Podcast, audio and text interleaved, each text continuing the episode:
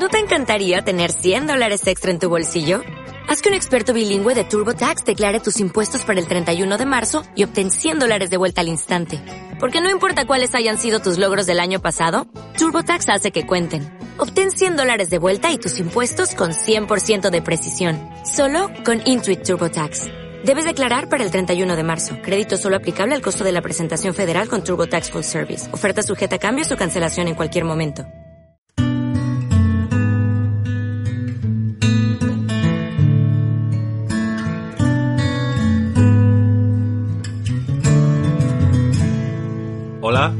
Bienvenidos a un nuevo programa de Estado Cero, tu espacio holístico. Les habla Víctor y conmigo también está Laura. Hola Laura.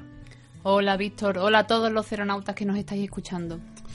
Hoy me gustaría hablar de una técnica que me llama mucho la atención. Son las constelaciones familiares. ¿Qué te parece? Me parece muy oportuno, aunque creo que pretender explicar lo que es una constelación familiar en un solo podcast quizás sea un poco complicado. Así que creo que para empezar nos deberíamos centrar principalmente en las leyes que la rigen, y que Bert Hellinger denominó órdenes del amor.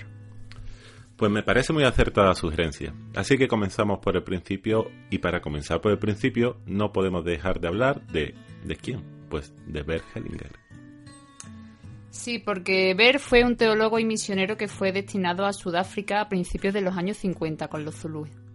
Allí aprendió su lengua y participó en sus rituales. Poco a poco fue distanciándose del clero católico, del que se alejó definitivamente para hacerse psicoanalista interesado en las dinámicas de grupo y en métodos de hipnosis aplicada a la terapia. De sus experiencias y observaciones durante todo este tiempo surgieron las constelaciones familiares. Para comenzar a entender en qué se basan las constelaciones familiares, debemos dejar claro que en esta técnica se considera a la familia como el sistema humano más importante al que pertenecemos. Amigos, escuela, empresa. Utilizamos el término sistema porque la familia está compuesta por un conjunto de elementos interdependientes y que se relacionan entre sí, y está compuesto por las personas con las que desarrollamos un mayor vínculo o apego. En este sistema de la familia hay que tener claro que pueden entrar nuevos elementos, como nacimiento, matrimonio, pero ningún elemento puede dejar de pertenecer, aunque, y esto es muy importante, desaparezca o muera. Sí, porque los, elementos que dejan de estar siguen influyendo en el sistema. Por ejemplo, un hijo que abandona la familia y la familia trata de hacer como si no hubiera existido, no desaparece del sistema. Aunque no se les quiera tener en cuenta, influye, ya que comienzan a existir mensajes no dichos, formas de actuar poco naturales, temas, temas tabú, y lo más importante, existen una serie de órdenes o leyes naturales que se mantienen a lo largo del tiempo y a través de los cambios que se produzcan en la familia a lo que Hellinger llamó órdenes del amor y que explicaremos a continuación. Muy bien, nos vamos acercando al tema principal de nuestro programa, los órdenes del amor, pero antes de comenzar a explicar los órdenes del amor tendríamos que explicar dos términos muy importantes, vínculo y conciencia. Sí, porque los órdenes del amor giran en torno a estas dos ideas. Comenzamos por los vínculos. Todo el mundo tiene más o menos claro la idea de que de lo que es un vínculo y nos vinculamos a las personas que queremos y con las que compartimos vivencia. Todos sabemos que el bienestar y la salud de las personas con las que nos vinculamos afecta a nuestro propio bienestar. Por ejemplo, cuando tu pareja enferma, vemos como nuestro estado de ánimo es distinto, nuestro rendimiento en el trabajo se ve alterado e incluso las interacciones sociales que realizamos durante este tiempo también se ven afectadas. Esto parece muy obvio, pero desde las constelaciones familiares se contempla que no solo nos vinculamos con personas que conocemos, sino también con aquellas que no conocemos, pero que de alguna forma u otra han intervenido, voluntaria o involuntariamente, en la constitución de nuestro sistema y de su destino. Por ejemplo, la primera novia de nuestro abuelo tuvo que sufrir una pérdida para que nuestro abuelo se casara con nuestra abuela y naciera nuestro padre. Esa primera novia afecta a nuestro sistema. Así es, y ahora hablamos del siguiente concepto, la conciencia. Para Hellinger sería el órgano interno que nos aleja o no de nuestro sistema. Sí, en cierta medida está relacionada con el concepto freudiano de culpa o miedo a dejar de ser amado. Es decir, cuando nos sentimos culpables, la conciencia nos está diciendo que estamos haciendo algo que pone en peligro nuestra pertenencia al sistema. Y al contrario, la inocencia habla de cumplir con las normas rituales o leyes no escritas en el sistema. Aquí llega un tema interesante, ya que el concepto de culpa puede despistarnos y nos puede indicar que sentir culpa es algo malo. No necesariamente. Más bien, es un obstáculo que hay que atravesar en el proceso de crecimiento, de individuación, es algo inevitable en nuestro proceso de maduración, de convertirnos en adultos con criterios propios, en adultos de ser capaces de formar nuestro propio sistema. Y el amor asociado a la conciencia es el amor ciego. ¿Y qué es eso del amor ciego? Pues es la necesidad de sacrificarnos por aquellos que queremos aunque este sacrificio no beneficie a nadie. Por ejemplo, suele haber una idea inconsciente de que como mi madre lo ha pasado mal en la vida, yo no puedo ser feliz o no puedo tener una vida plena. Es un deseo de tener buena conciencia o evitar la mala conciencia, a no disfrutar de lo que los nuestros no disfrutaron. Ojo, y a espiar o eliminar así la culpa que pertenece a nuestros padres o a nuestros abuelos, e incluso a asumir responsabilidades que no nos corresponden. Son lealtades absurdas, que no benefician a nadie, pero que frecuentemente caemos en ellas. A través de este amor ciego se repiten destinos trágicos de manera inconsciente. Por ejemplo, excluir a un miembro de la familia por haber realizado algo malo o indebido, como quedar embarazada sin casarse o por no haber querido continuar el negocio familiar querer encargarse de los padres o enfermarse por lealtad a ellos, porque internamente se dice mejor yo que tú. Quedarse soltero o soltera por cuidar y atender a los padres. Sobrepasar nuestras responsabilidades con nuestra pareja, empequeñeciendo al otro. No respetando el lugar de los hijos de un matrimonio previo de mi pareja. Y muchos más. Bueno, creo que ya estamos en condiciones de hablar de los órdenes del amor. Sí, comentamos al principio que los órdenes del amor eran las leyes principales que rigen las constelaciones familiares. Entonces, el primer orden o el de pertenencia habla de que todos los elementos de un sistema tienen derecho a pertenecer a dicho sistema. Es importante recordar que los miembros que ya se han ido siguen teniendo su sitio.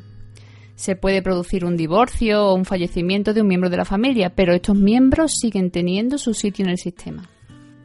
Si esto no es reconocido, afectará negativamente al bienestar de toda la familia y especialmente a sus miembros más pequeños y débiles, ya que esta exclusión provoca que la conciencia del sistema incida sobre un miembro de una generación posterior, y no tiene por qué ser necesariamente accidente.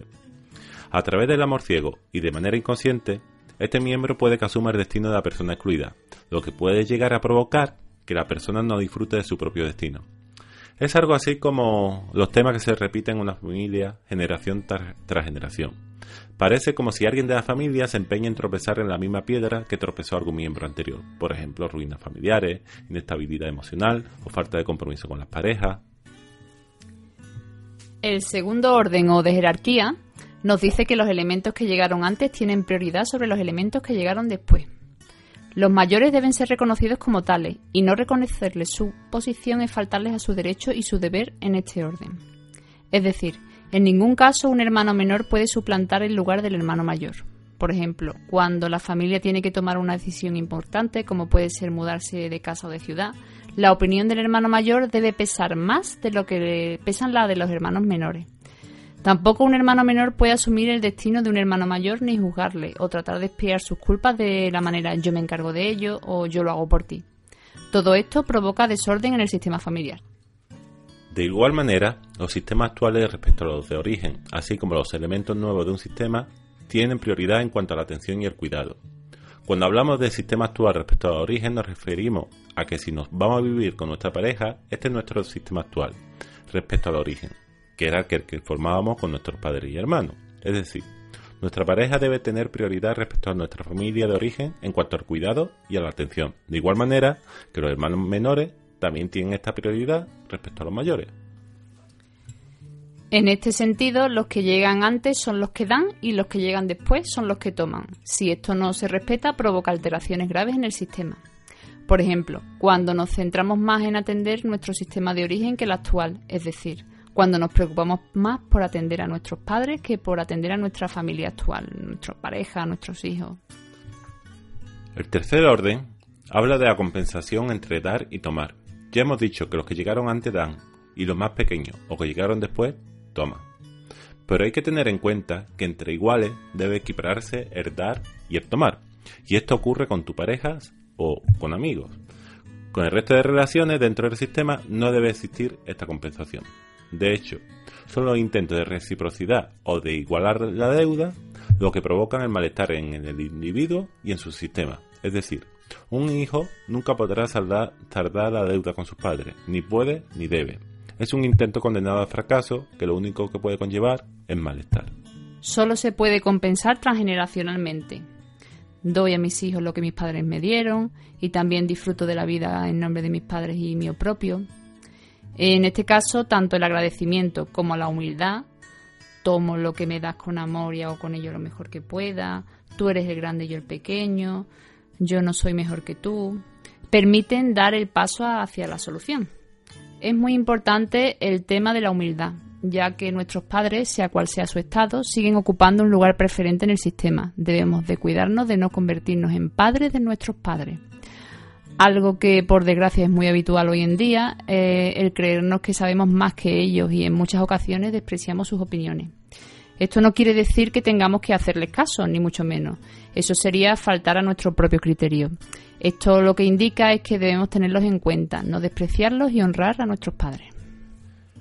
En definitiva, cuando nos hacemos conscientes de los desórdenes existentes en nuestros distintos sistemas, especialmente el familiar, y comenzamos a aplicar estos órdenes del amor en nuestro día a día, comenzamos a sintonizarnos con la vida, ya que comenzamos a ser parte de un sistema más armonioso, ocupando el lugar que nos corresponde, ni más ni menos, dando su lugar a todos los que forman parte de él, sin juzgarlo ni criticarlo.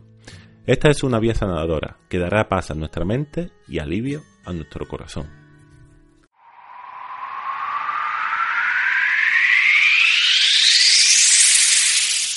Estás escuchando Estado Cero, tu espacio holístico. Así que nada más, espero que les haya gustado este nuevo podcast de Estado Cero. Recuerda que puedes visitarnos en www.estadocero.com, recuerda cero con Z, y en la página de Facebook Estado Cero Holístico, donde podéis dejar vuestras opiniones y comentarios. Y para despedirnos, nos gustaría dejaros con esta hermosa canción de Muerdo y Amparo Sánchez, Semillas. Hasta pronto, ceronautas. Hasta el próximo podcast.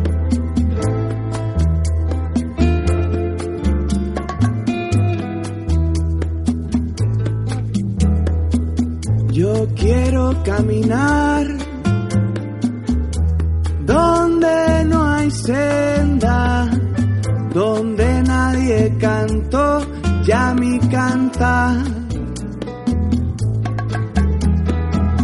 Yo quiero caminar por las veredas de un río que mañana nacerá.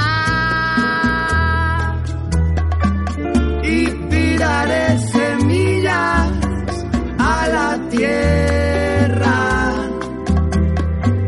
Semillas que muy pronto brotarán.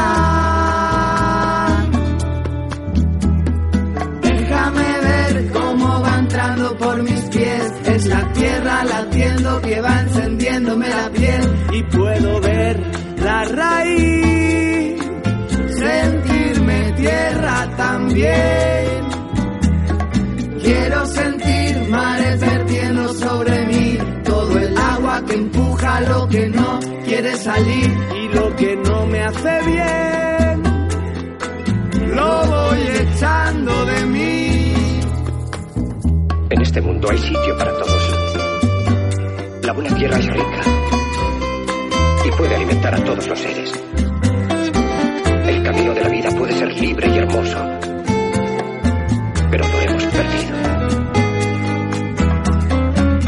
Pensamos demasiado y sentimos muy poco.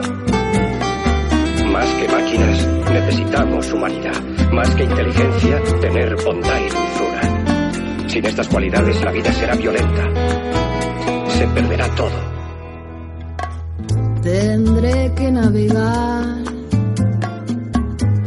contra marea que tratan de arrastrarme hasta el final. Quiero yo volar con alas nuevas que iré haciendo de acordes y al compás del ritmo. Y tiraré semillas a la tierra semillas que muy pronto brotarán